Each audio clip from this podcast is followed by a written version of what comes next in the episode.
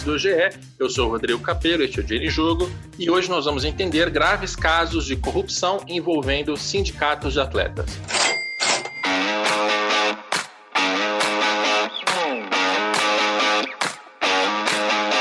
Para explicar essa história, eu vou ter a ajuda do repórter Martim Fernandes, que apura questões ligadas a sindicatos há muitos anos. Tudo bem, Martim? Tudo bem, Capelo? Um abraço para todo mundo que ouve o Dinheiro em Jogo.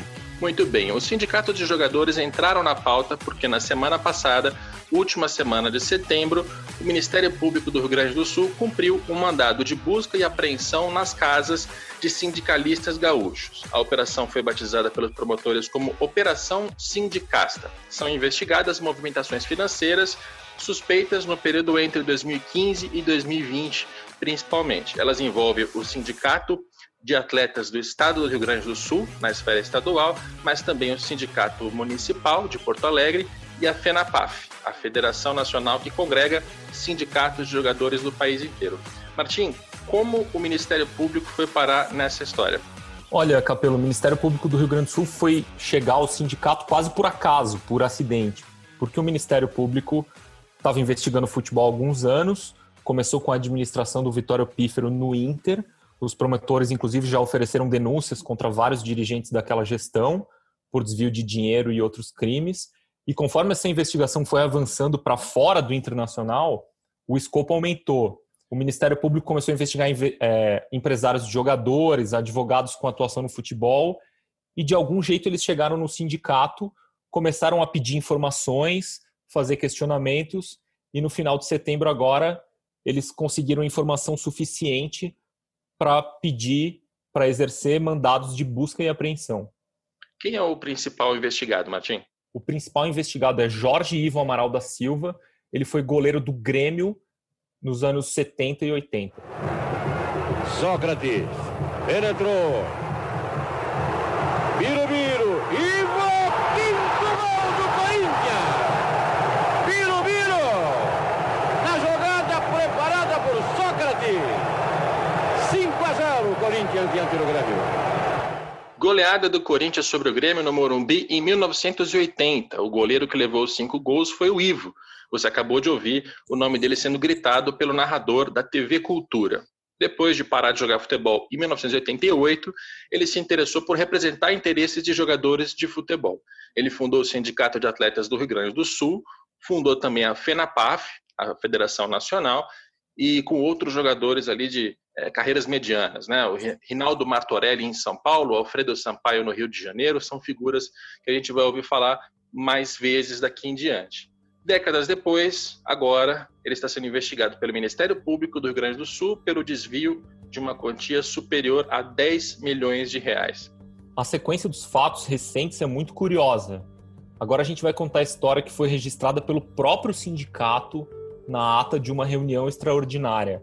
O contador da entidade conta que foi procurado pelo Jorge Ivo Amaral, o Ivo que era vice-presidente do sindicato, e disse para esse contador que tinha sido procurado pelo Ministério Público. O Ivo então mandou o contador buscar as informações que o MP pedia. O contador então puxou os extratos bancários do sindicato e descobriu que o Ivo tinha desviado uma quantia superior a 10 milhões de reais das contas do sindicato para as contas pessoais do próprio Ivo. Ainda de acordo com esse relato que foi registrado pelo sindicato na ata, o que acontece? O presidente Paulo Mocelin, que é cunhado do Jorge Ivo Amaral, o diretor financeiro Anderson Pereira Duarte e o secretário-geral Gabriel Chast se reuniram. Eles confirmaram que o dinheiro tinha sido mesmo desviado pelo Ivo e decidiram pelo afastamento do vice-presidente trocaram as fechaduras do sindicato, contrataram um escritório de advocacia especializado na área criminal e se basearam no estatuto para expulsar o Ivo do sindicato. O que é mais maluco é o seguinte: eles mandaram essa ata do sindicato para o Ministério Público junto com uma espécie de confissão do Ivo. Explica isso para gente, Martim. O Ivo escreveu uma declaração assinada no dia 24 de julho de 2020, na qual ele diz que todas as movimentações financeiras nas contas do sindicato tinham sido feitas exclusivamente por ele e mais ninguém. O que eu vou ler agora é um trecho literal dessa carta. declaro que atuei como único gestor e exclusivo responsável por toda a movimentação bancária realizada.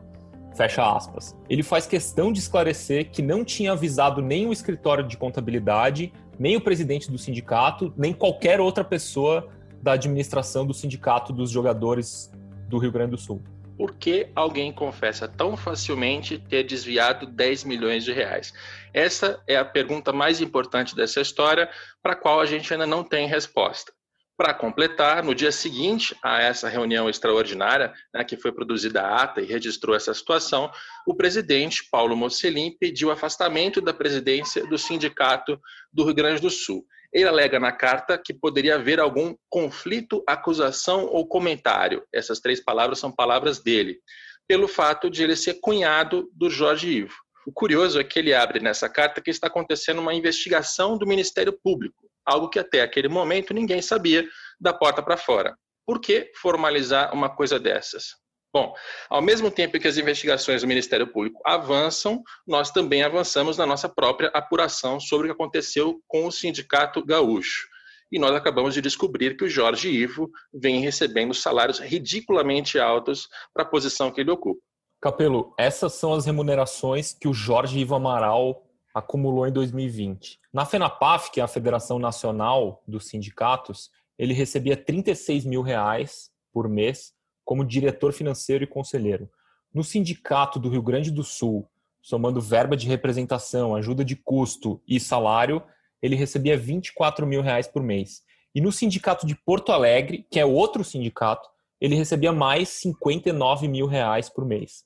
No total, a gente está falando aqui de uma remuneração de 119 mil reais por mês. Esses valores se repetiram por todos os últimos anos, pelo menos entre 2015 e 2020. Que é o período que o Ministério Público está investigando. Para o nosso ouvinte que estiver curioso em relação ao quadro inteiro, eu vou publicar todos esses números de salários do Jorge Ivo Amaral e de outros funcionários do sindicato do Rio Grande do Sul no meu blog no GE.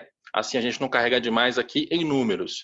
Eu quero lembrar que a origem desse dinheiro é o direito de arena, um benefício que os jogadores conquistaram na época em que a Lei Pelé foi criada. Os jogadores eles recebem, a título de direito de arena, 5% sobre os direitos de transmissão dos clubes de futebol. Como esses valores têm aumentado absurdamente a cada rodada de renegociação entre as emissoras de TV, a quantidade de dinheiro movimentada pelos sindicatos também disparou é, é, até bom lembrar, né, Martim, que a gente não tem muita transparência desses valores, né? Quantos milhões, né? Na verdade, quantas centenas de milhões de reais foram movimentados nos últimos anos? Nada disso a gente tem muita transparência. As emissoras elas retêm os 5%, mandam para a FENAPAF, a Federação Nacional, e ela, por sua vez, distribui os direitos de arenas para os sindicatos estaduais, que têm de repassar de dinheiro, esse dinheiro para os jogadores quando o Jorge Ivo desvia 10 milhões de reais, os, os prejudicados são os jogadores do Rio Grande do Sul. Para entender um pouco como funciona isso e para onde vai o dinheiro da FENAPAF, dos sindicatos de jogadores, eu recomendo procurar reportagens escritas pelo Leonardo Lourenço no GE nos últimos anos. Tem várias lá sobre carros comprados com esse dinheiro, sobre usos diversos para esse dinheiro, tá tudo lá no GE. Só para fechar essa parte do Jorge Ivo Amaral, a gente precisa lembrar que ele também era auditor do STJD, o Superior Tribunal de Justiça Desportiva, aquele que julga se um jogador pode jogar ou não, se um time vai ser suspenso ou não. Na semana passada, depois que houve o um mandado de busca e apreensão do Ministério Público do Rio Grande do Sul na casa do Ivo, o STJD avisou que ele tinha se licenciado em 8 de setembro. A assessoria de imprensa do STJD chegou a procurar até o Rodrigo Capelo para informar sobre essa licença, certo, Capelo? Exatamente, procurou. O engraçado é que na noite anterior ao mandado de busca, eu mesmo olhei o site do STJD para checar se o Ivo ainda era auditor da entidade. E era. Depois que a gente publicou a notícia sobre as investigações, o STJD veio com essa história de que ele já estava licenciado desde 8 de setembro, né, algumas semanas antes. Eu perguntei por que, que essa informação não estava no site, e a resposta foi que o site só poderia ser atualizado depois que o substituto tomasse posse eu aproveitei para convidar o STJD para participar deste podcast. Afinal, um de seus auditores confessou o desvio de 10 milhões de reais, mas a assessora disse que estavam todos muito ocupados em sessão. A FENAPAF também me procurou para avisar que o Ivo tinha sido afastado do cargo de diretor financeiro. E aí a gente fica com várias perguntas para é, fazer. Né? Primeiro lugar, se o Jorge Ivo Amaral era diretor financeiro da FENAPAF, é possível que também tenha assumido o dinheiro da Federação Nacional? Em segundo lugar, se o Ivo foi afastado da diretoria financeira da FENAPAF, ele também foi afastado do posto de conselheiro consultivo? E se não foi, por que não? Né? Agora nós vamos conversar então com o Felipe Augusto Leite, que é o presidente da FENAPAF, exatamente para fazer essas perguntas. E eu vou me despedir primeiro do Martim Fernandes. Obrigado pela ajuda para contar essa história, Martim. Obrigado, Rodrigo, e ouçam a entrevista a seguir, que ela tá boa e tá importante e tem muita informação útil ali para a gente entender essa caixa preta dos sindicatos de jogadores de futebol no Brasil. Agora nós vamos conversar com Felipe Augusto Leite, ele é presidente da FENAPAF e já nos ouve. Tudo bem, Felipe? Tudo bem, Capelo. Com a disposição de vocês.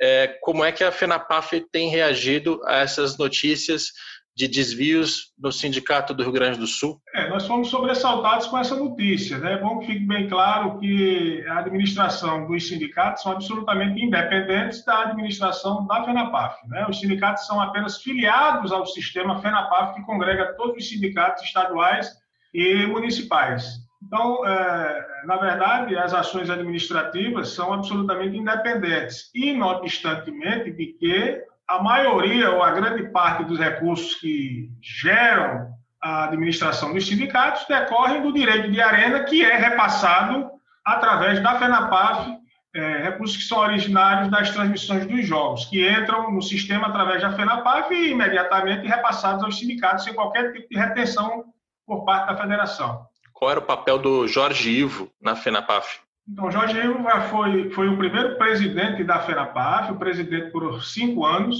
e após a sucessão, em seguida veio o presidente Alfredo Sampaio, depois o presidente Inaldo Martorelli, e com a minha ascensão à presidência em 2016, é, ele passou a figurar, até através da reforma estatutária, foi criado o Conselho Consultivo, e ele, como o conselheiro mais antigo, é quem tinha prerrogativa de, junto com o presidente e junto com o diretor financeiro, que é o Paulo Mocelin, ex-presidente do Sindicato do Rio Grande do Sul, quem é, tinha a prerrogativa de fazer estatutariamente é, as questões é, financeiras da entidade. É importante ficar bem claro que, não obstante ser o conselheiro mais antigo, com o tesoureiro e o presidente da entidade, que sou eu, mas, basicamente, essas, todas as transações, movimentações financeiras, são a cargo de uma funcionária que nós temos, a secretária financeira, Marcela. Ela é quem faz verdadeiramente o recebimento dos recursos da FERAPAF, ela é quem repassa os valores aos sindicatos, ela é quem paga os atletas daqueles estados onde o sindicato não está regularizado ou mesmo não existe. Então, no âmbito da FENAPAF, eu, eu acredito que não houve qualquer tipo de, de de dano como aconteceu no Rio Grande do Sul. Isso, pelo menos, a princípio, né, é o que nós esperamos. Agora, isso estando a cargo dessa funcionária, qual era o papel do Jorge Ivo e também do Paulo Mocelin? Ambos revezaram ali como diretores financeiros da FENAPAF, né? Se essas atividades eram feitas pela Marcela, até onde ia o poder deles, o acesso deles ao dinheiro da FENAPAF? É, não me consta, não me consta que eles tenham acesso ao dinheiro da FENAPAF, não me consta, né? É, eu, por, eu, apesar de ser o presidente, é, o meu cargo na FENAPAF é, é mais um cargo político e não de execução financeira, apesar de que o estatuto prevê isso. Mas é, as informações que eu tenho da Marcela, da nossa financeira, é que não havia qualquer interferência, nunca houve qualquer interferência de nenhum dos dois. E nem de mim mesmo, porque essas transações bancárias, essas transações financeiras, sempre são feitas a cargo dela, exclusivamente por ela, né? até pela modernidade que essas transações ocorrem hoje em dia, através de senhas, através de as transações que ela faz dentro mesmo da FENAPAF. A informação, a segurança que ela me dá é total no sentido de que jamais, jamais, é, ambos fizeram qualquer tipo de, de transação financeira, a não ser cheques que, é, que eu mesmo assinava cheques e ambos também assinavam, são os três que assinavam, mas ela garante que nada fugiu do controle dela e isso tudo foi regularmente é, aprovado pelo setor dela, que é o financeiro já há vários anos na FENAPAV. E o Paulo Mocelin, além de trabalhar na área financeira durante um período, ele também vinha como secretário-geral da FENAPAF. Esse cargo, para que ele serve? O que ele fazia? Olha, o Paulo Mocelin, e aí eu falo a partir de 2016, quando foi a nossa aposta da nossa diretoria, ele era o diretor financeiro. Agora, ao final de 2019, houve uma eleição da FENAPAF, uma reeleição, inclusive minha, e ele passou de diretor financeiro para secretário-geral. E o Ivo Amaral passou, ele continua, inclusive, como conselheiro, porque é um conselheiro nato, os três ex-presidentes são conselheiros natos, e passou a ser o, o Ivo Amaral diretor financeiro. O secretário-geral, estatutariamente, ele funciona como, é, além de ser aquela pessoa que faz o registro das atas, que guarda as atas em seu poder, que representa é, o presidente na sua, na sua, nas suas vacâncias do vice-presidente, são questões burocráticas, né? A questão do secretário-geral. E secretário-geral ele deixou de, ele passou a ser efetivamente, né, com a nova eleição, a partir de 5 de abril de, de 2020 quando o Ivo passou a ser é, diretor financeiro. O Ivo, então, é, ele renunciou semana passada e o Paulo Mocelin também renunciou, cada, cada cada no seu devido cargo. Mas o Ivo, a partir de abril de 2020, ele passou a acumular diretor financeiro com a questão de secretário, de conselheiro mais antigo, que é quem tem as prioridades de fazer estatutariamente é, movimentações a nível de FENAPAF. Agora, segundo as documentações que a gente recebeu aqui na reportagem, esse caso ele já era sabido ali, pelo menos no âmbito do Rio Grande do Sul, desde o fim de julho, começo de agosto. Eles só foram se afastar da FENAPAF, né, se licenciar das suas funções, na semana passada. Por que essa demora entre uma coisa e outra? O assunto não tinha vindo à tona, pelo menos nos bastidores? Ninguém sabia do que estava acontecendo?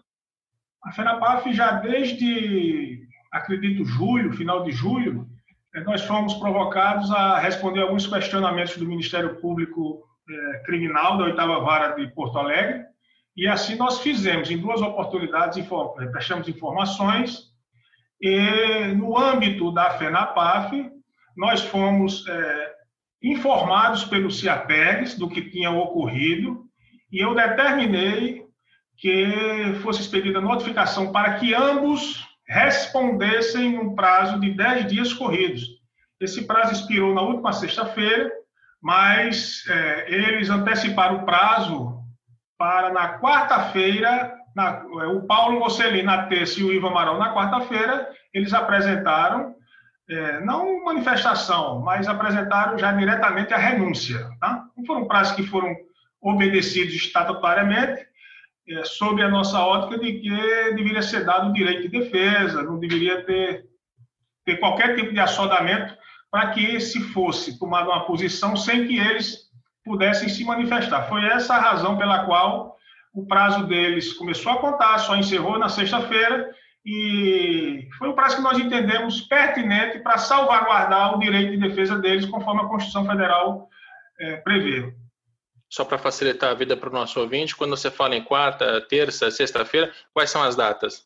Então, a, o, prazo, o prazo de defesa de ambos encerrou na, no dia 25, né? 25 foi. 25 de setembro. 25 de setembro foi uma sexta. Então, o prazo começou a contar no dia 16. Eles foram notificados no dia 16, no dia 15 de setembro, e o prazo é, expirou dia 25 de setembro, tá? Foram 10 dias corridos, conforme reza até os prazos processuais pelo novo CPC. Foi, esse, foi, esse a, o, o, foi essa a inspiração que nos deu a fazer com que esse prazo nós entendêssemos que fosse justo para que eles é, tivessem o. fosse cumprir o devido processo legal. Certo. Com o afastamento deles das funções, é, deixa eu ver se eu entendi, e não quer dizer que o o Ivo Amaral tenha saído também do conselho. Ele continua como conselheiro e se continua, qual é o processo daqui para frente?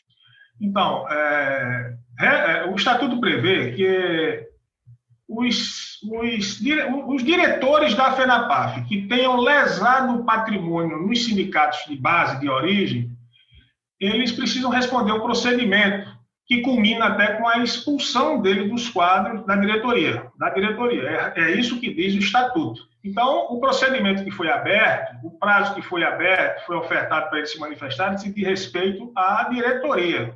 É, com a renúncia, foi extinto esse procedimento. Todavia, ele não apresentou qualquer manifestação com relação ao conselho é, consultivo, deliberativo. Então, nós vamos, ainda no mês de outubro, é, nós vamos baixar, nós vamos abrir uma assembleia é, extraordinária para que, em assembleia, nós possamos é, definir a situação dele junto ao Conselho Deliberativo. Porque é uma, é uma situação que não há previsão, na verdade, não há previsão no Estatuto. Isso foi observado agora. Então, a Assembleia Geral, por sua soberanidade, é quem vai definir essa questão. Você já citou que a FENAPAF foi intimada a prestar informações, esclarecimentos para o Ministério Público do Rio Grande do Sul. Em que pé isso ficou? Vocês prestaram essas informações? Tem data para voltar? Tem algum outro pedido em aberto? Como é que está a relação com o Ministério Público?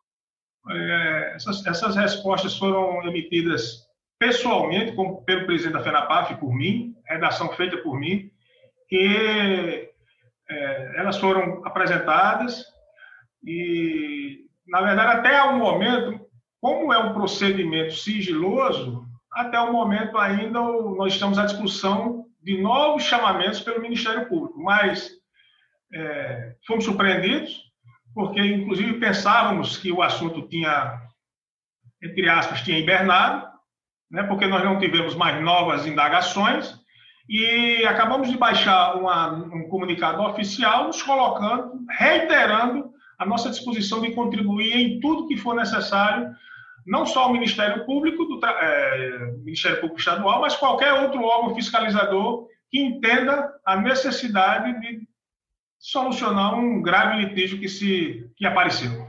A nossa reportagem encontrou em algumas checagens próximas lá pessoas do Rio Grande do Sul é, números em relação a salários do Ivo Amaral. E chama atenção, porque além do salário com o sindicato municipal, com o sindicato estadual, ele também tem um salário, ou tinha, como diretor financeiro da FENAPAF. Eu vou revelar o valor, não, eu nem gosto muito de revelar valores, mas nesse caso tem aqui uma discrepância. É, o seu salário, Felipe, ele está próximo a 8 mil reais por mês como presidente da FENAPAF. No caso do Jorge Ivo Amaral, como diretor financeiro, o salário dele era de 36 mil reais por mês.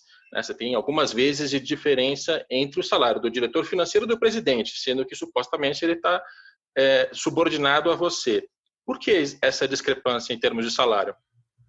Veja bem, o salário do, do diretor financeiro, na verdade, é 4 mil reais.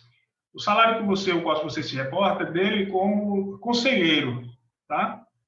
Então, os ex-presidentes têm o salário bruto de 40 mil reais e o meu salário como presidente da entidade é 10 mil reais, que é líquido, vai orbitar em 8 mil e poucos reais, tá? É, estatutariamente também é uma prerrogativa do Conselho estabelecer os seus salários. É, o presidente executivo, é, na verdade, como eu já falei, é um cargo é, é um cargo mais com mais caráter político.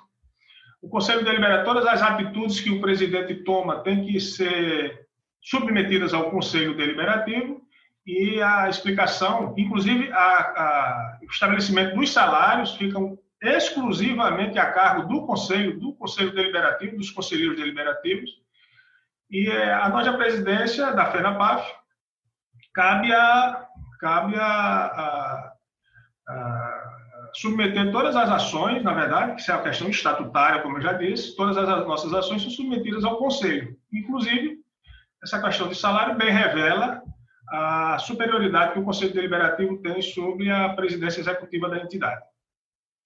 Não é esquisito, Felipe, porque a entidade, né, o sindicato, ela existe para representar os interesses dos jogadores de futebol. Aí o que eu estou entendendo agora é que os conselheiros, né, parte do Conselho Deliberativo, eles são vitalícios, eles têm remunerações que são muito maiores até do que a da própria presidente, e, enfim, não tem nenhum processo estabelecido em estatuto para afastar essas pessoas em caso de corrupção, em caso de desvio de dinheiro. Não é, é mais uma fragilidade em termos de estatuto e organização política da FENAPAF? Eu acredito que é uma anomalia. Eu acredito que isso tem que ser revisto.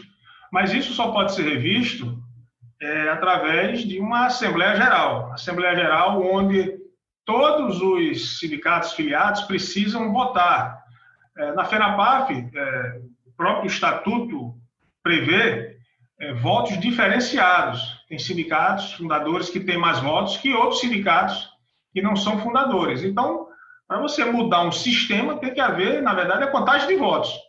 Então, você dizer que é estranho o presidente ganhar 10 mil e o tesoureiro ganhar 40 mil, você dizer que é estranho é, o presidente, se precisar demitir um funcionário, tem que submeter a FENAPAF, ou mesmo se, ao conselho, ou mesmo se quiser admitir um funcionário pelo mesmo caminho, eu acho que você está perfeitamente correto. Agora, não depende apenas é, do, do novo, nova forma de administração da entidade que vai mudar isso tudo. Temos que submeter ao Conselho as regras que são postas, na verdade, regras que, que, me que se apresentaram, que foram apresentadas a mim quando, é, na minha assunção ao cargo de presidente em 2016. Eu quero até aproveitar para explicar para o nosso ouvinte, porque eu venho estudando o Estatuto da, do, da FENAPAF, é, o FENAPAF tem cinco estados fundadores: São Paulo, Rio de Janeiro, Rio Grande do Sul, Paraná e Pernambuco.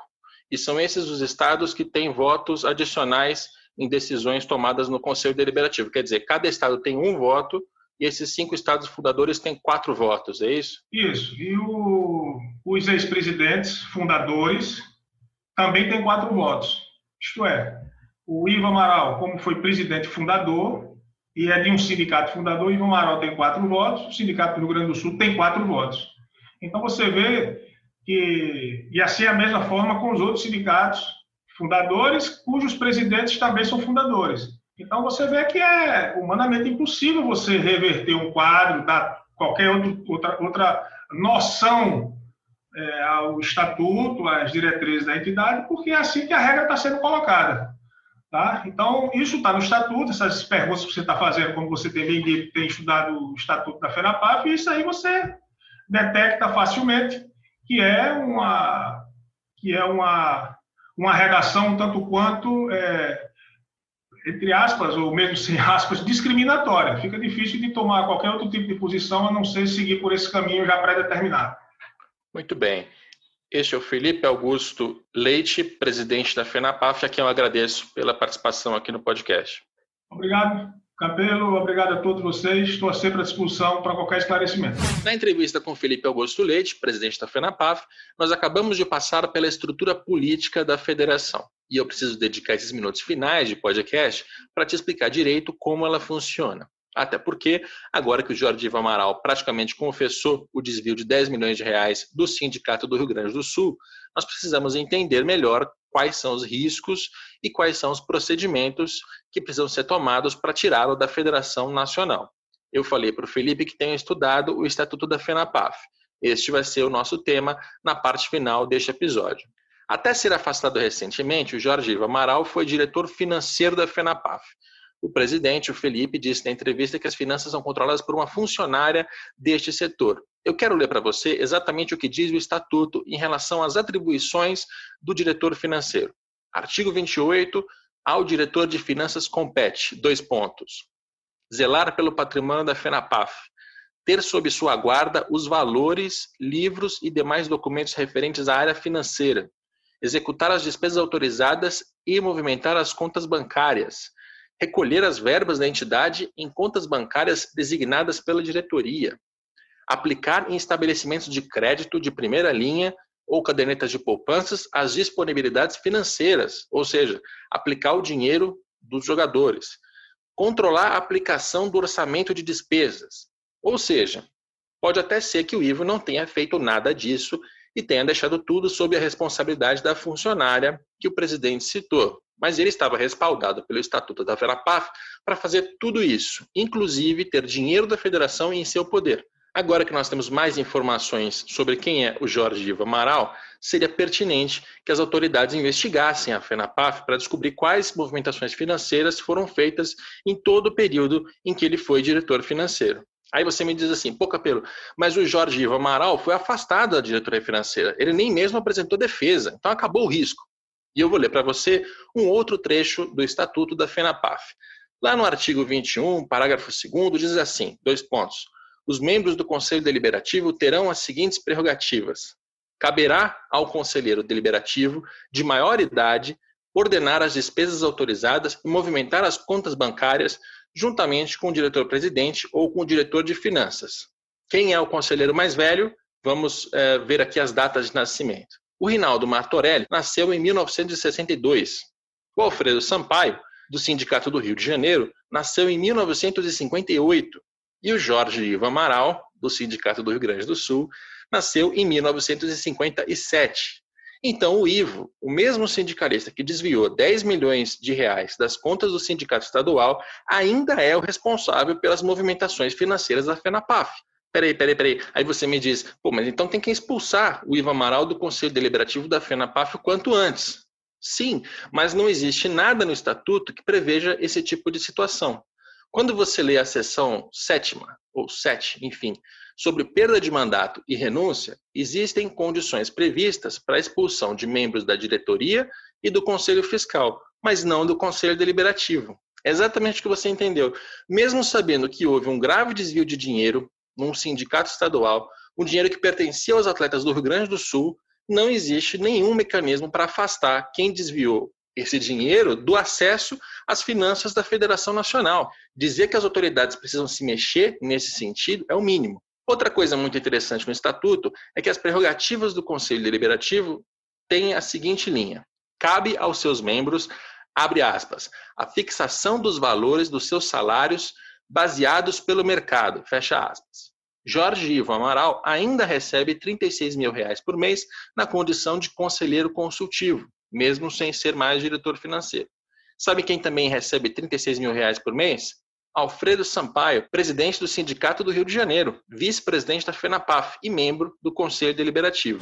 Ah, eu acho que ninguém é substituível, né? Eu acho que o, o, o que eu tenho que por força até, porque hoje o sindicato tem um patrimônio. O sindicato hoje, a pessoa que vier aqui, eu, eu brinco, hoje eu já não sou mais o presidente do sindicato, eu sou um administrador de empresas. Eu tenho que administrar isso aqui é, com muita segurança, porque o dinheiro não é meu, o dinheiro não é da entidade, o dinheiro é dos atletas que a gente arrecada e tem que fazer voltar para eles em termos de benefício. Então, a minha preocupação é que a pessoa que venha para cá venha é, capacitada a administrar e que venha sabendo que é, aqui não é lugar para ficar rico. Aqui todo mundo tem salário, eu tenho salário, todos os dirigentes têm salário e todos os funcionários, claro, têm, têm salário. Então aqui todo mundo tem um salário, mas trabalha. Aqui não é emprego, aqui todo mundo trabalha.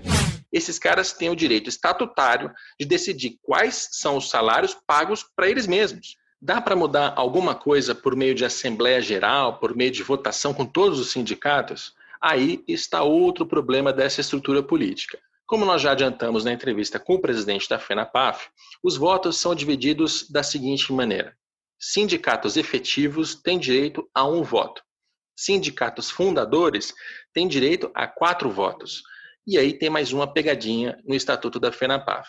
No trecho que trata do Conselho Deliberativo, você tem ali no artigo 21, item 2, caso você tenha a curiosidade de procurar, que, no caso de conselheiros deliberativos que sejam ex-presidentes de sindicatos fundadores da FENAPAF, olha que coisa específica, que coisa coincidente, este gozará das mesmas prerrogativas em relação ao estabelecido no artigo 16 parágrafo 2 a linha A. Sabe por que, que o Estatuto não é claro em relação a isso? Porque ele quer exatamente esconder essa informação e não quer que as pessoas saibam. O que, que o artigo 16, parágrafo 2 a linha A diz? Sindicatos fundadores, quatro votos. Ou seja, Jorge Ivo Amaral, Alfredo Sampaio e Rinaldo Martorelli, que coincidentemente são as pessoas que se classificam como ex-presidentes de sindicatos fundadores da FENAPAF, têm eles mesmos quatro votos em qualquer decisão que for tomada na FENAPAF. Vamos fazer aqui uma conta básica. O Jorge Ivo Amaral tem quatro votos ele mesmo e mais quatro votos por comandar o Sindicato do Rio Grande do Sul. Por mais que ele tenha sido afastado, convenhamos que ele não perdeu a influência sobre o sindicato que ele fundou e que ele comanda há décadas. O Alfredo Sampaio, no Rio de Janeiro, tem quatro votos ele mesmo e mais quatro votos por comandar o Sindicato do Rio de Janeiro. O Rinaldo Martorelli tem quatro votos, ele mesmo, e mais quatro votos por comandar o Sindicato de São Paulo. Inclusive, o Rinaldo foi expulso da FENAPAF, mas ele conseguiu, por meio de ação judicial, voltar ao quadro e voltar a ter esse direito. Essas três pessoas juntas têm 24 votos. A FENAPAF, no total, tem 16 sindicatos filiados. Se você tirar os três, são 13 votos. Ou seja, três pessoas são donas da FENAPAF.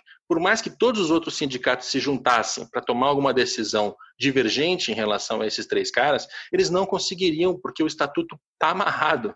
Mudança no estatuto, exclusão de um membro corrupto, por acaso um deles, né? Confesso, mudança nos salários dedicados a essas mesmas pessoas, nada disso acontece enquanto essas três figuras, Ivo Amaral, Alfredo Sampaio e Martorelli, estiverem juntos. Eles têm muito, mas muito mais poder até do que o presidente, Felipe Augusto Leite, que a gente acabou de ouvir. A gente já está encerrando esse episódio, mas eu quero te inteirar sobre mais um contexto relacionado aos sindicatos de atletas. A MP 984 de 2020, medida provisória editada pelo Jair Bolsonaro, presidente da República, por incentivo do Flamengo, ela ficou muito famosa por mexer nas regras do direito de transmissão, é a tal da lei do mandante. Certamente você ouviu falar na SMP se você acompanha os bastidores do futebol. Algo que talvez você não saiba é que dentro da SMP tem um trecho sobre sindicatos. Caso o texto dessa medida provisória virasse lei, os sindicatos perderiam a responsabilidade sobre a intermediação do pagamento dos direitos de arena. O dinheiro sairia dos cofres das emissoras e de, iria para os clubes de futebol. Eles então fariam repasse para os jogadores.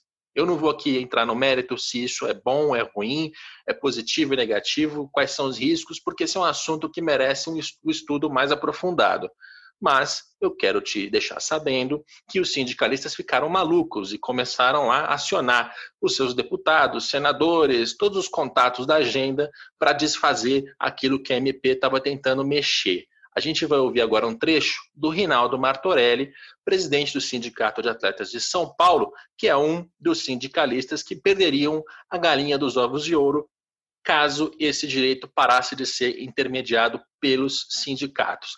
É bom que você também aproveita para ouvir a voz do Reinaldo, assim como você já ouviu a do Alfredo Sampaio.